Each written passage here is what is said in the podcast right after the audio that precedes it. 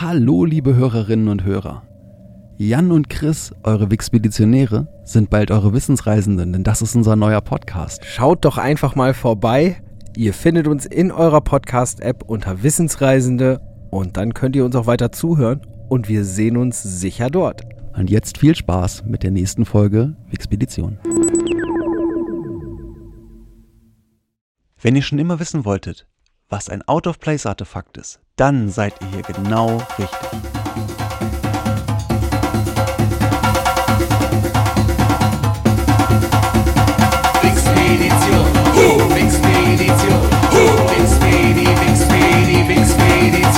Ah,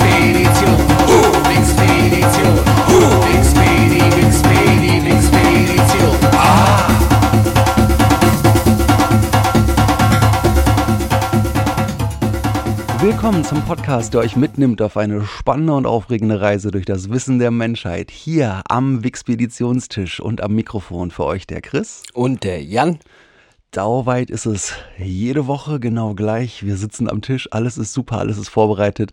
Zuletzt habe ich eine Geschichte erzählt. Jan kann sich noch erinnern, was das war?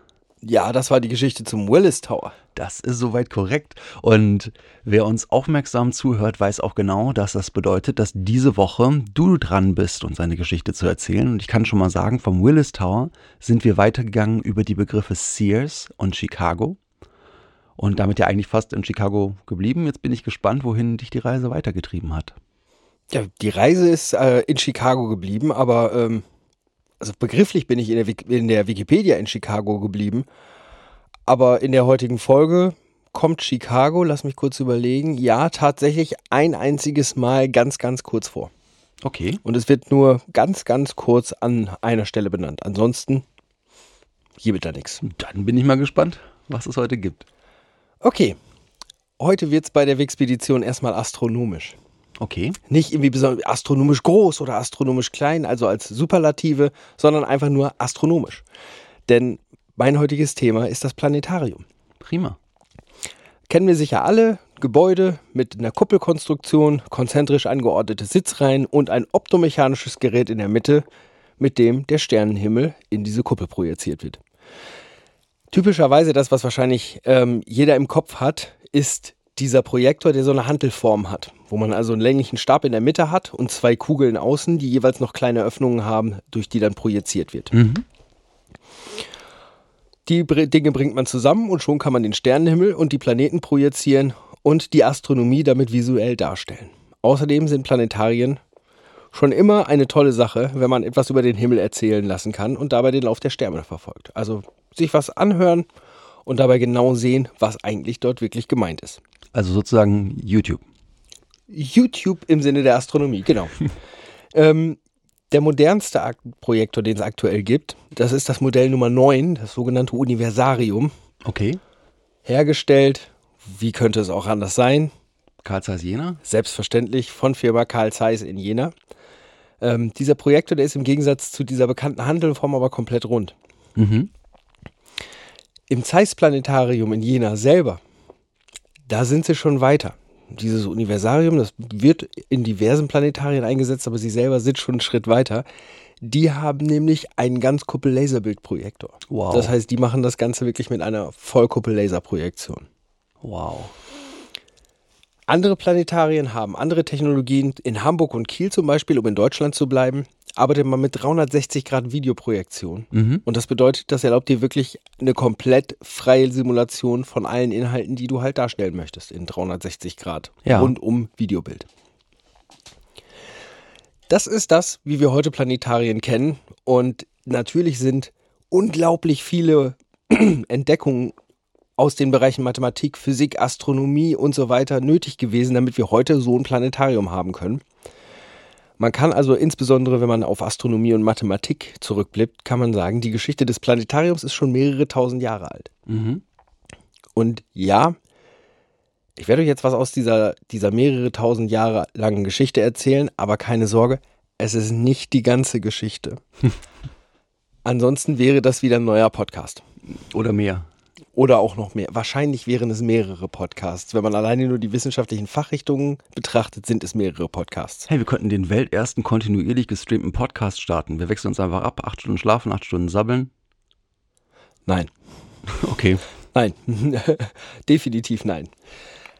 Und aus dieser Geschichte nehme ich mir mal zwei Gerätschaften raus, die ich sehr, sehr faszinierend fand. Und auch noch eine Person. Eine dieser beiden Gerätschaften, die kannte ich vorher vom Begriff her, hatte mich da aber nicht wirklich weiter mit befasst. Die andere kannte ich nicht. Und von dem Menschen hatte ich auch noch nie was gehört. Den fand ich aber auch relativ spannend mit bei dem, was er gemacht hat und wie lange er in Einzelarbeit das gemacht hat, was er gemacht hat. Okay. Also, wir starten genau da, wo man immer startet, wenn man sagt, irgendetwas hat eine mehrere tausend Jahre alte Geschichte und zwar Bei den Griechen. richtig. ja, danach gehen wir dann weiter ins Gottorfer Schloss nach Norddeutschland und besteigen dort den Gottorfer Riesenglobus. Und am Ende besuchen wir den guten Herrn Eise Eisinger in seinem Haus in Franeker in Holland. Okay. Um bei den alten Griechen zu starten, müssen wir aber erstmal ins Jahr 1900 gehen. Das klingt jetzt komisch. Warum müssen wir ins, 19, äh, ins Jahr 1900 gehen? Und zwar gehen wir ins Jahr 1900, weil da fanden Schwammtaucher in einem Schiffswrack vor der griechischen Insel Antikera. Den, Ante- den Mechanismus. Er Richtig. ist da. Ich habe immer gewartet, wann er auftaucht. Er ist endlich da. Ja, das ist, äh, das Ding liegt, äh, also diese Insel liegt zwischen Peloponnes und Kreta. Und dort entdeckten sie den sogenannten Mechanismus von Anti Antikythera. So hatte ich es jetzt mehrfach gelesen. Vor allem auch Harald Lesch hat so ausgesprochen, das muss richtig sein. Beziehungsweise sie fanden nicht den Apparat, sondern leider Gottes natürlich das, was davon übrig war. Es handelt sich dabei um eine astronomische, um eine, ja nicht um ein, nur um eine astronomische Uhr, sondern um ein Gerät, das man mit einer astronomischen Uhr vergleichen kann. Mhm. Das Gerät konnte mit Hilfe von diversen Zahnrädern und Ziffernblättern astronomische und kalendarische Zusammenhänge zeigen. Und durch Münzen, die man an Bord dieses Wracks gefunden hat, konnte man den Schiffsuntergang auf den Zeitraum von ca. 70 bis 60 vor Christus datieren. Das bedeutet, dieser Mechanismus ist über 2000 Jahre alt. Um zu beschreiben, warum dieser Mechanismus sowas Unglaubliches ist, muss man kurz sagen, wie solche Artefakte genannt werden. Und damit kommen wir nämlich auch auf die Antwort aus der Eingangsfrage. Nämlich, solche Funde nennt man sogenannte Out-of-Place-Artefacts. Das bedeutet, man findet etwas, datiert das und das gefunden ist so fortschrittlich, dass, es, dass du sagst, das passt nicht in die Zeit. Das kann nicht aus der Zeit kommen. Bei dem, was wir über diese Zeit wissen, hätte das dort nicht existieren dürfen. Und ein solches Artefakt ist dieser Mechanismus. Natürlich ist es nur unvollständig erhalten und selbstverständlich auch nicht mehr funktionsfähig. Ich denke, das ist auch kein Wunder, wenn du irgendwas aus Bronze herstellst und das 2000 Jahre lang in Salzwasser legst. Gefunden wurden 82 erhaltene Fragmente, die liegen heute im Archäologischen Nationalmuseum in Athen und sind öffentlich ausgestellt oder öffentlich ausgestellt sind die drei größten Teile in der Abteilung für Bronzegegenstände. So, was ist nun dieser Mechanismus? Ich hatte ja gesagt, es ist ein Mechanismus wie eine astronomische Uhr, die so viel beinhaltete und so viel Informationen beinhaltete, dass das halt selbst für den Zeitpunkt des Fundes schon eine Sache war von, wow, das ist wirklich eine nicht einfache Arbeit, das können wir heute auch nicht einfach so herstellen. Dieser extrem äh, korrodierte Mechanismus erlaubte zu seiner Nutzungszeit wesentlich komplexere Darstellungen als die astronomischen Uhren des späten Mittelalters und der frühen Neuzeit. Ich gehe auch gleich mal auf die Skalen ein, die drauf waren, aber von einigen Wissenschaftlern wurde dieser Mechanismus als erster Computer der Menschheit bezeichnet. Natürlich ein analoger Computer. Und es gibt und gab natürlich lange Zeit eine sehr, sehr umfangreiche und andauernde Rekonstruktion. Und es ist klar, dass der Mechanismus als Modell für die beobachtbaren Bewegungen von Sonne, Mond und Planeten durch Anzeigen auf diversen runden Skalen diente. Die verschiedenen Skalen waren durch Zahnräder halt miteinander verbunden. Und nochmal, die waren so fein, das, was man gefunden hat, dass man sagte, das kann nicht aus dem alten Griechenland stammen. Folgende Skalen waren da drauf. Es gab einen Sonnenkalender mit einer Monatsskala.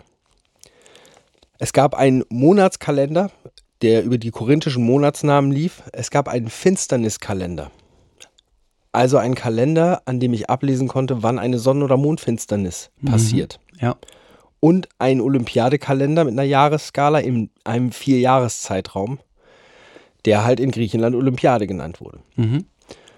Diesen Mechanismus hast du manuell in Bewegung gesetzt und in dem Moment konntest du halt auf diesen Skalen sehen, wie sich die verschiedenen Planeten und die verschiedenen Konstellationen zueinander bewegen und konntest voraussagen, wann passiert eine Sonnenfinsternis. Solches Wissen, gerade zu der Zeit, ist natürlich pure Macht. Ja, klar. Das muss man ganz klar sagen. Und darum ist das, nennt man das halt ein Out-of-Place-Artefakt oder darum ist das als Out-of-Place-Artefakt deklariert, weil man auch nichts Vergleichbares gefunden hat. Es gibt genau dieses eine Ding und ansonsten gab es keine weiteren Funde. Darum war das auch im Jahr 1900 oder ist seitdem so eine unglaubliche Sensation. Ja, absolut.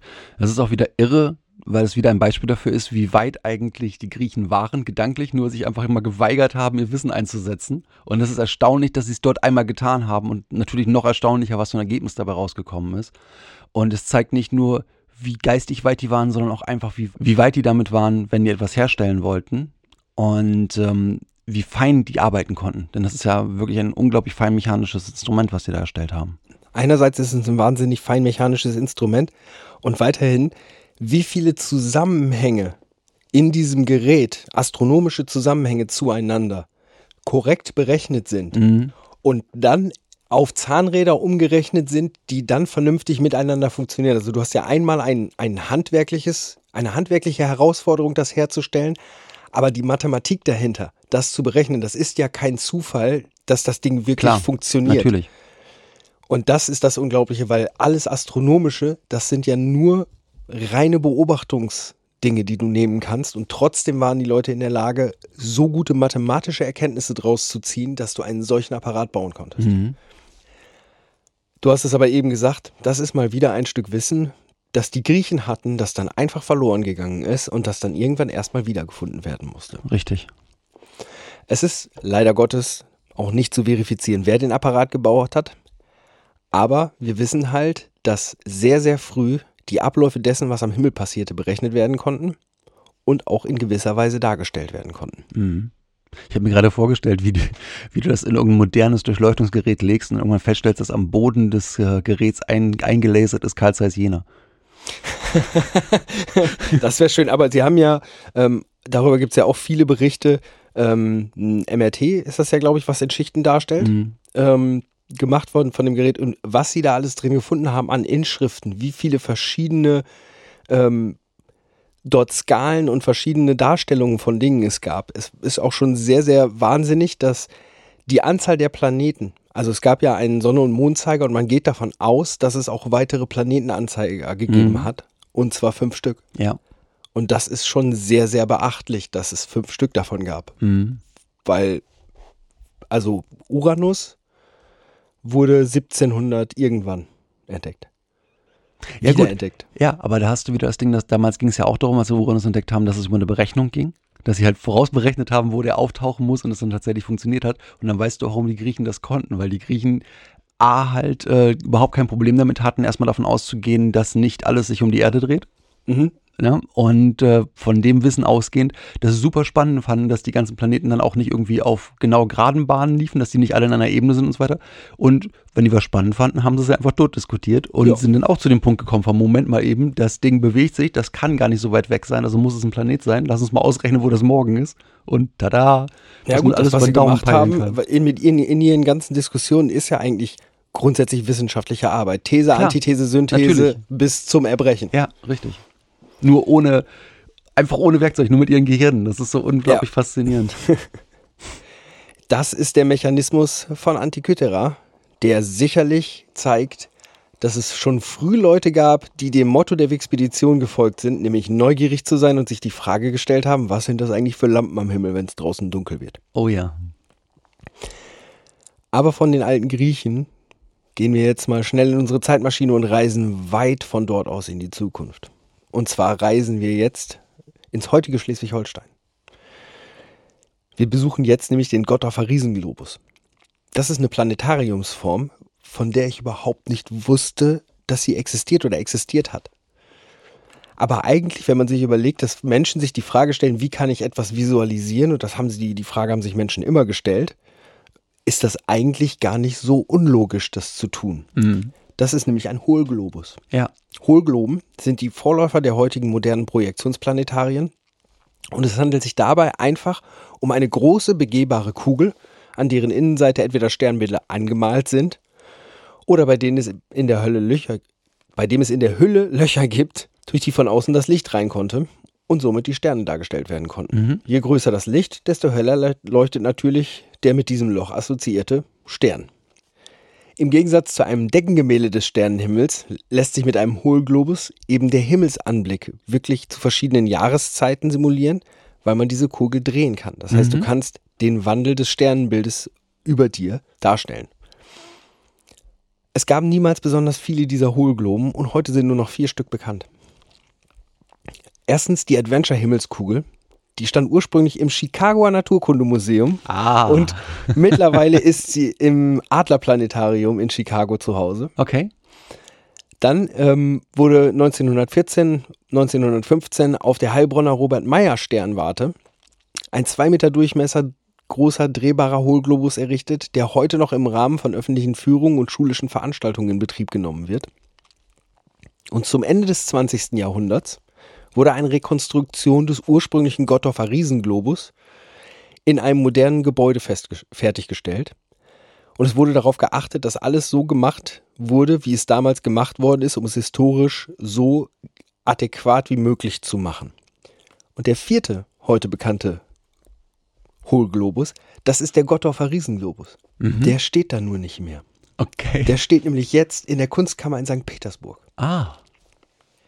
Der Gottorfer Globus oder der Gottorfer Riesenglobus, wie man ihn schon nannte, war ursprünglich Teil des sogenannten Globushauses im Werkgarten des Gottorfer Schlosses. Und ähm, dieses Globushaus inklusive dem Globus entstanden von 1650 bis 1664, also es hat 14 Jahre gedauert. Und zwar entstand das im Auftrag von Herzog Friedrich III. von Gottorf. Der Riesenglobus wurde europaweit berühmt. Das wird ihm später auch ein kleines bisschen zum Verhängnis. Und die Konstruktion oblag dem herzoglichen Hofgelehrten und Bibliothekar Adam Olearius.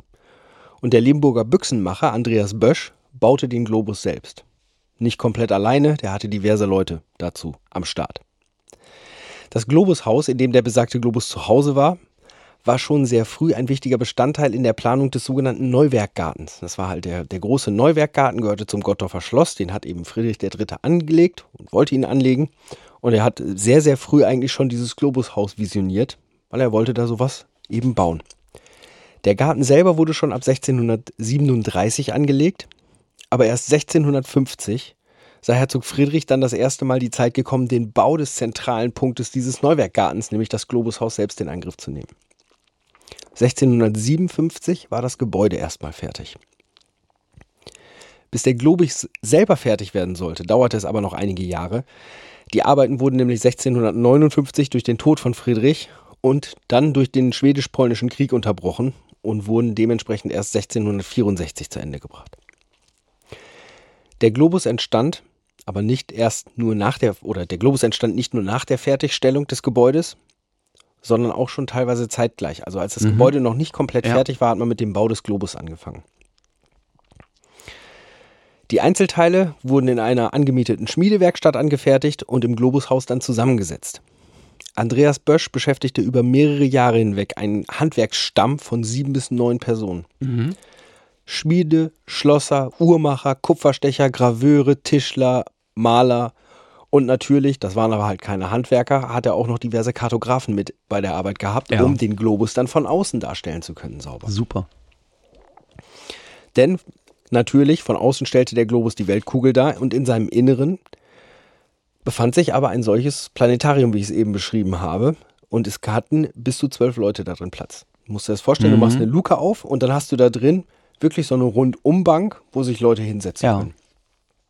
Das Planetarium zeigt den Sternenhimmel und den Sonnenverlauf samt seiner Bewegung, so wie sie von der Erde aus zu sehen sind, aber nicht einfach nur von der Erde, sondern nein, dieses Planetarium in diesem Hohlglobus ist so gebaut, dass man den Sternenhimmel Himmel verfolgt, den man von Schleswig aus sieht. Ja, das ist schön. Natürlich.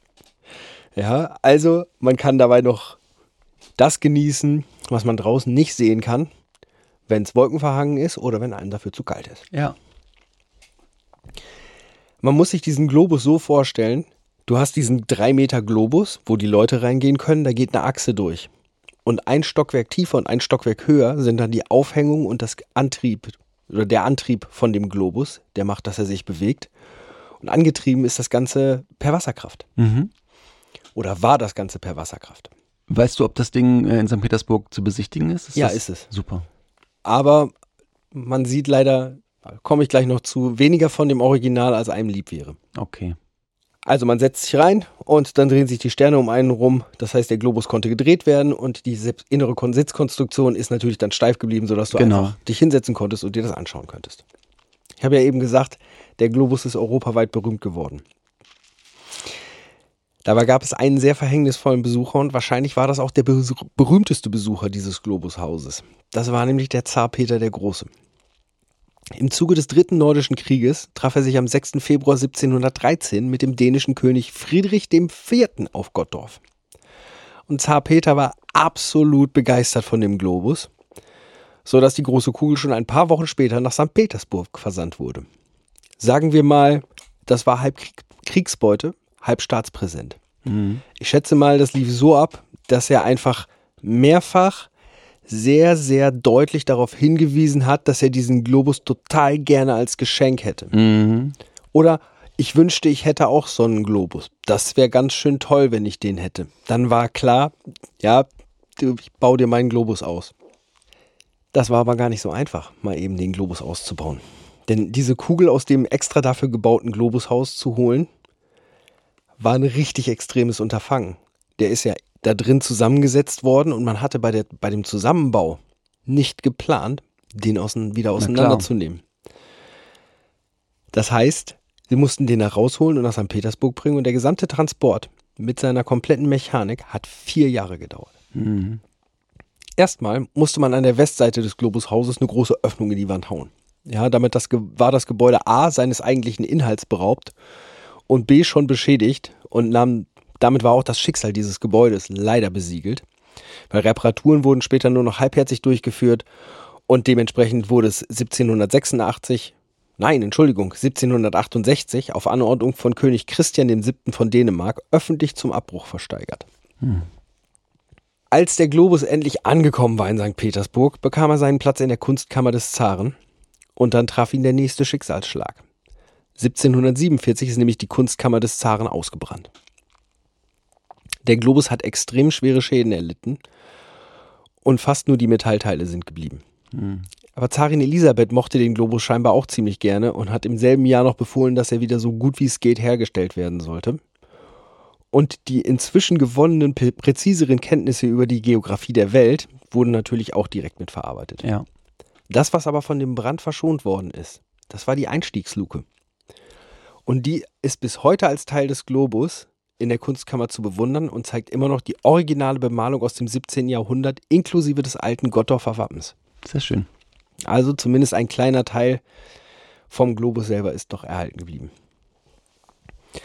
Und vom Gottorfer Riesenglobus, ja, diesmal müssen wir in der Zeit nicht so weit nach vorne gehen. Vor allen Dingen, wenn wir ja hören, 1747 ist die Kunstkammer des Zaren ausgebrannt.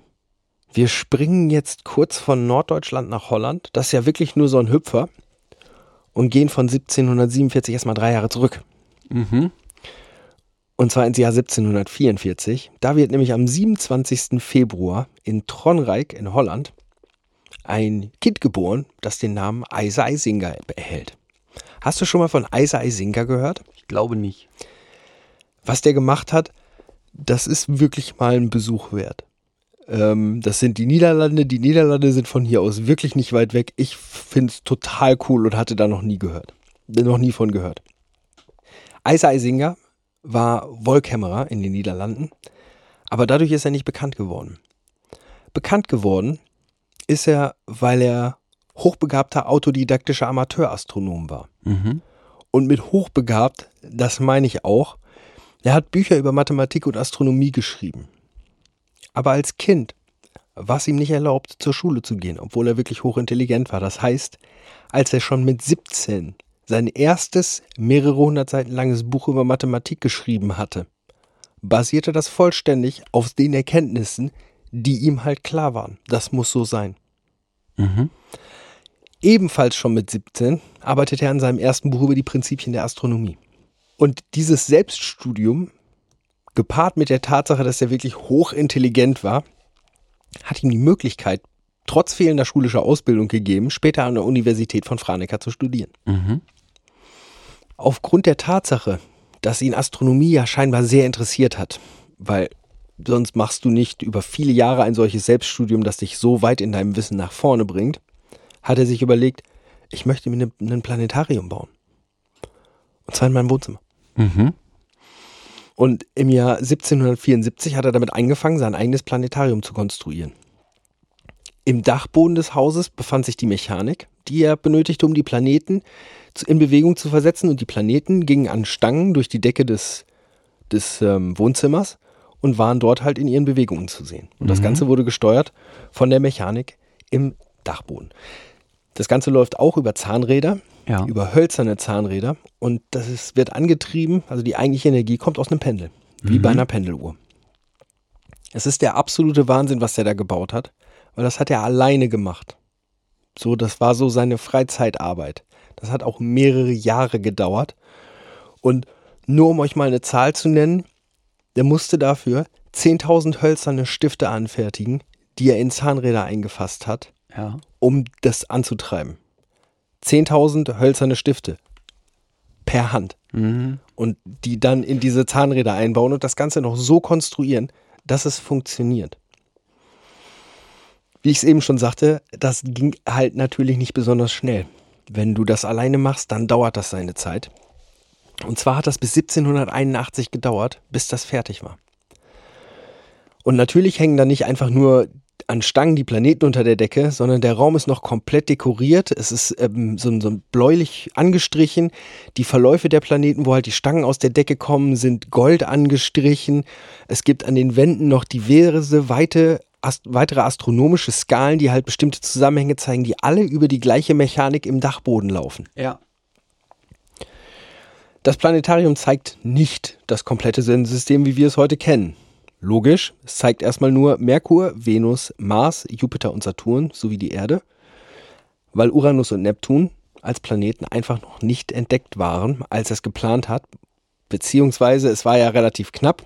Ähm, Uranus wurde nämlich fast zeitgleich mit dem Bau des, mit dem Ende des Baus des Planetariums Anfang 1781 entdeckt.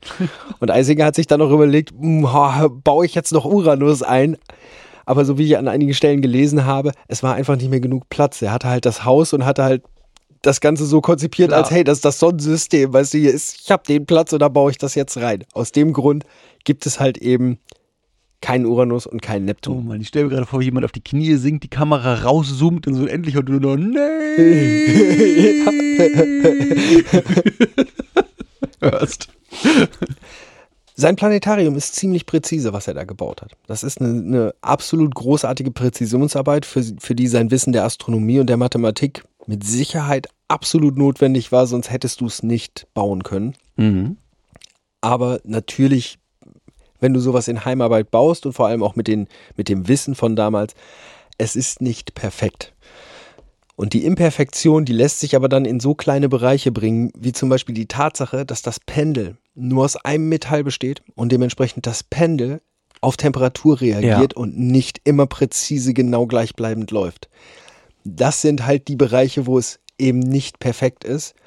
Und so ein hölzernes Zahnrad, also ein hölzernes Rad zu machen, wo dann 800 Stifte an der Seite drin stecken, Mhm. das halt auch perfekt rundlaufen zu haben, auf Millimeter genau, ist, glaube ich, schon schwierig, wenn du dir überlegst, dass du auch kein Lasermessgerät hast, du hast nichts, was wirklich an Präzisionswerkzeugen da ist, wie wir es heute kennen. Das ist also schon, wäre wahrscheinlich auch zu perfekt gewesen und eigentlich gar nicht möglich. Mhm. Um Eise Eisinger gibt es folgende Geschichte. Und zwar, es gibt die Geschichte von Elko Alter. Das ist ein Pastor aus Friesland. Der hat ein Buch rausgebracht, wonach am 8. Mai 1774 eine, die dann stattfindende Konjunktion von Mond, Merkur, Venus, Mars und Jupiter als Anzeichen für die Apokalypse zu sehen sei. Und an diesem Tag würde, das, würde Armageddon kommen. Ja. So, das muss zu immer größerer Sorge und Angst in der Bevölkerung geführt haben, bis hin zur Panik. Und es heißt halt, Eisinger hätte sich deswegen entschieden, dieses Planetarium zu bauen, um das zu widerlegen, dass diese Konjunktion von Planeten was Besonderes ist und noch nie vorher passiert war oder auch Mhm. niemals danach passieren wird. Sprich, das kann nicht Armageddon sein, weil das ist schon mal passiert. Das ist lange her, aber es ist passiert. Und es wird wieder passieren und es wird wieder passieren. Er wollte also eigentlich allen Leuten sagen, bleibt mal ruhig, macht euch keine Sorgen. Aber das scheint so auch so ein bisschen schöne Folklore zu sein, weil er wahrscheinlich das Planetarium angefangen hat zu bauen, bevor dieses Buch rauskam. Und selbst wenn es direkt nach dem Rauskommen dieses Buches gewesen wäre, dann hätte es zur damaligen Zeit einige Zeit gedauert, bis er das Buch selber in die Hände kriegt oder jemand anders mitbekommt, dass es geschrieben worden ist und bis sich auch so eine Panik ausbreitet. Es wäre halt nicht im damaligen Facebook gestanden. Mhm. Aber das Buch, was dann rausgekommen ist, das Buch hat auch existiert. Da kann man mit Sicherheit sagen, dass als sehr wissenschaftlich-mathematischen Typen ihn das total angenervt hat, was der geschrieben hat und er gesagt hat, ey, genau deswegen baue ich das hier, damit ich Leuten das mal zeigen kann, dass das Quatsch Richtig. ist. Und das hat ihn bestimmt einfach noch mal ein bisschen mehr angestachelt und so den Willen verstärkt, dieses extrem komplexe Planetarium auch fertigzustellen. Ja. Am 30. Juni 1818 besuchten König Wilhelm von den Niederlanden und Prinz Frederik dieses Planetarium. Und König Wilhelm war unglaublich beeindruckt von dem, was er da gebaut hat, sodass er das Planetarium kurzerhand gekauft hat Mhm. und gesagt hat, das ist jetzt Staatsmonument. Das ist so unglaublich, was du gemacht hast. Ich finde das so geil. Ich, das muss erhalten werden und ich kaufe dir das jetzt ab. Sehr schön. Das ist aber nicht lange im Besitz der Niederlande geblieben als Staat Ja. weil schon 1859 wurde das Planetarium einfach offiziell an die Stadt Franeker übergeben, weil man gesagt hat, ey, das ist Teil eurer Stadt, das ist Teil eurer Stadtgeschichte, Kümmert euch mal Küm drum. kümmert euch mal drum. Was die Stadt Franeker aber auch seither tut. Sehr gut. Dieses Planetarium ist das weltweit älteste funktionale Planetarium, das es gibt. Und somit ist natürlich Alsinga gerade auch in einem so extrem großen Staat wie den Niederlanden selbstverständlich sehr geehrt worden und auch sehr bekannt. Auch wenn man im Nachbarstaat, zumindest ich kann das für mich sagen, im Nachbarstaat, ich hatte noch nie davon gehört von ihm. Mhm. König Wilhelm I. ernannte Alsinga schon im Februar 1816 aufgrund seiner mathematischen Leistungen und der Werke, die er geschrieben hat, schon zum Bruder des Ordens des niederländischen Löwen. Das ist die höchste zivile Ehrung, die es in den Niederlanden gibt. Okay. Die Straße, an der sein früheres Wohnhaus liegt, trägt heute den Namen Eiseisingerstraat. 1994 zu seinem 250. Geburtstag gab es von der niederländischen Post eine Briefmarke im Wert von 80 Cent mit ihm drauf. Und zu seinem 250. wurde auch der Asteroid 5530 Eisinga nach ihm benannt. Mhm. Er ist aufgeführt unter Nummer 25 im Kanon von den Niederlanden. Das ist der Bildungskanon der Niederlande. Das ist eine aus 50 Informationssträngen bestehende Zusammenfassung der Geschichte der Niederlande für den Schulunterricht. Und da ist er halt der 25. Informationsstrang, was die Schüler der Niederlande über die Niederlande wissen sollen. Interessant. Das ist wirklich spannend. Aktuell gibt es Bestrebungen, das Planetarium von Eisinga als UNESCO-Weltkulturerbe anerkennen zu lassen. Mhm. Die Bilder, die ich davon gesehen habe, das kann ich auch wirklich jedem nur empfehlen. Schaut euch mal die Bilder an. Es ist wirklich schön. Das ist mit, du, du siehst, wenn du die davon einfach nur Fotos siehst, dass dieser Mann sieben Jahre Liebe da reingesteckt hat. Ja, und totale Passion für Astronomie, für Sterne, für Planeten hatte. Es ist wunderschön. Ja, und damit bin ich eigentlich so durch meine drei kleinen Geschichten, die mit dazu beigetragen, dass wir heute Planetarien haben, so wie wir sie kennen, durch. Aber eins darf natürlich nicht fehlen. Ich muss am Ende noch was, ein, ein, ein paar kleine Sachen noch, wie Fakten, einmal ablassen. Es ist aber diesmal auch nur eine Sache, das ist nämlich etwas, das mir aufgefallen ist. Im Zuge dessen, was ich über Eisinga gelesen habe und auch über Planetarien, ähm, habe ich natürlich auch viele englische Texte gelesen.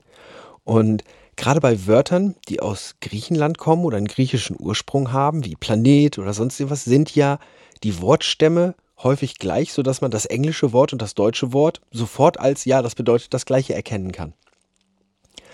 Eine Planetenmaschine, so wie Eisinger sie gebaut hat, die also nicht projiziert, sondern wo Planeten sich mechanisch durch die Gegend bewegen, nennt man im Englischen Orrery. Warum nennt man die Orrery? Wo gibt es den Wortursprung, der macht, dass das Ding im Englischen Orrery heißt? Das habe ich mich gefragt. Und es gibt in England ganz nebenbei auch ein Earldom, das Orrery heißt. Okay. Seit Anfang des 18. Jahrhunderts ist das verbunden ähm, mit dem Earldom of Cork und darum vielleicht auch nicht mehr so bekannt. Und der vierte und letzte alleinige Earl of Orrery, also bevor Earl of Orrery auch der Earl of Cork war, das war Charles Boyle, der hat sich eine solche Planetenmaschine bauen lassen. Und wie auch immer das passiert sein mag, hat sich in irgendeiner Form der Begriff Orrery durch die Planetenmaschine, die der sich bestellt hat, als Begriff in das komplette englischen, in den kompletten englischen Sprachgebrauch reingebracht. Weil der wollte halt so ein Ding haben und darum heißt das jetzt auf Englisch so. Und das wird auch, egal ob du eine Dokumentation guckst, ob du Texte irgendwo drüber liest, eine solche Planetenmaschine, die steht überall ganz natürlich als It's an Orrery. Ja, klar, du, wir essen auch alles Sandwich.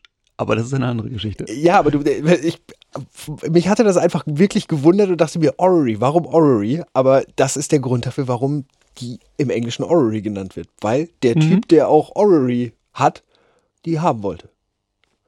Ja, und damit bin ich wirklich mit meinen kleinen Geschichten und noch- noch einem kleinen Side-Fact rund um das Planetarium am Ende angekommen.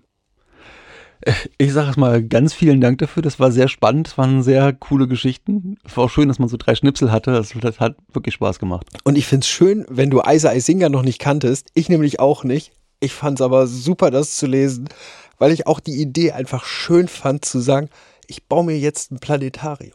Ja, Ja, heute, wir sind mal wieder heute, du kannst dir ja einen Planetariumsprojektor für zu Hause, sowas gibt's ja schon. Die sind auch nicht so überteuert, dass du wirklich da Hunderttausende von Euros oder selbst Zehntausende von Euros für ausgeben musst. Also sowas ist wirklich im beschaffbaren Bereich. Aber zu dem Zeitpunkt zu sagen, ich hätte gerne ein Planetarium in meinem Wohnzimmer, das hat schon echt Eier. ja klar. Wahnsinn. Nee, sehr schön. Wirklich, Dankeschön. Damit kommen wir ja schon so ein bisschen auf die Vorschau für die nächste Runde, denn äh, ich kann schon mal verraten, dass bei der nächsten Geschichte, die ich euch erzählen werde, ich über die Punkte Transportrad und Lenkung weitergekommen bin. Oha. Und dementsprechend, ja, es geht in eine ganz andere Richtung, Carlo. Lenkung, Richtung. ja. Und ähm, was das genau ist, da dürft ihr noch eine gespannte Woche drauf warten, denn nächsten Freitag geht schon weiter hier. Und dann bleibt mir nur noch so das Übliche, mal die Hausmeisterthemen anzusprechen, nämlich, wenn ihr uns einen Gefallen tun möchtet, dann schreibt uns noch mal ein bisschen was dazu, was euch so gefällt, was ihr so an Anmerkungen habt, in was für Richtungen ihr gerne mehr hören möchtet, denn äh, Feedback ist immer so das, das Brot des Künstlers am Mikrofon und Bewertungen könnt ihr natürlich auch gerne abgeben. Dazu bietet sich ganz besonders Apple Podcasts an. Da könnt ihr auch Sterne hinterlassen und Sterne sind super. Die sind nicht nur prima im Walk of Fame, sondern auch prima für unser kleines Ego hier als Balsam. Ganz genau. Und ansonsten geben wir euch das mit auf den Weg, was wir euch immer mit auf den Weg geben. Bleibt neugierig und wo auch immer ihr gerade seid, auf dem Weg zur Arbeit, von der Arbeit, vom Feierabend irgendwo anders hin. Passt gut auf euch auf und wir hören uns nächste Woche wieder. Tschüss.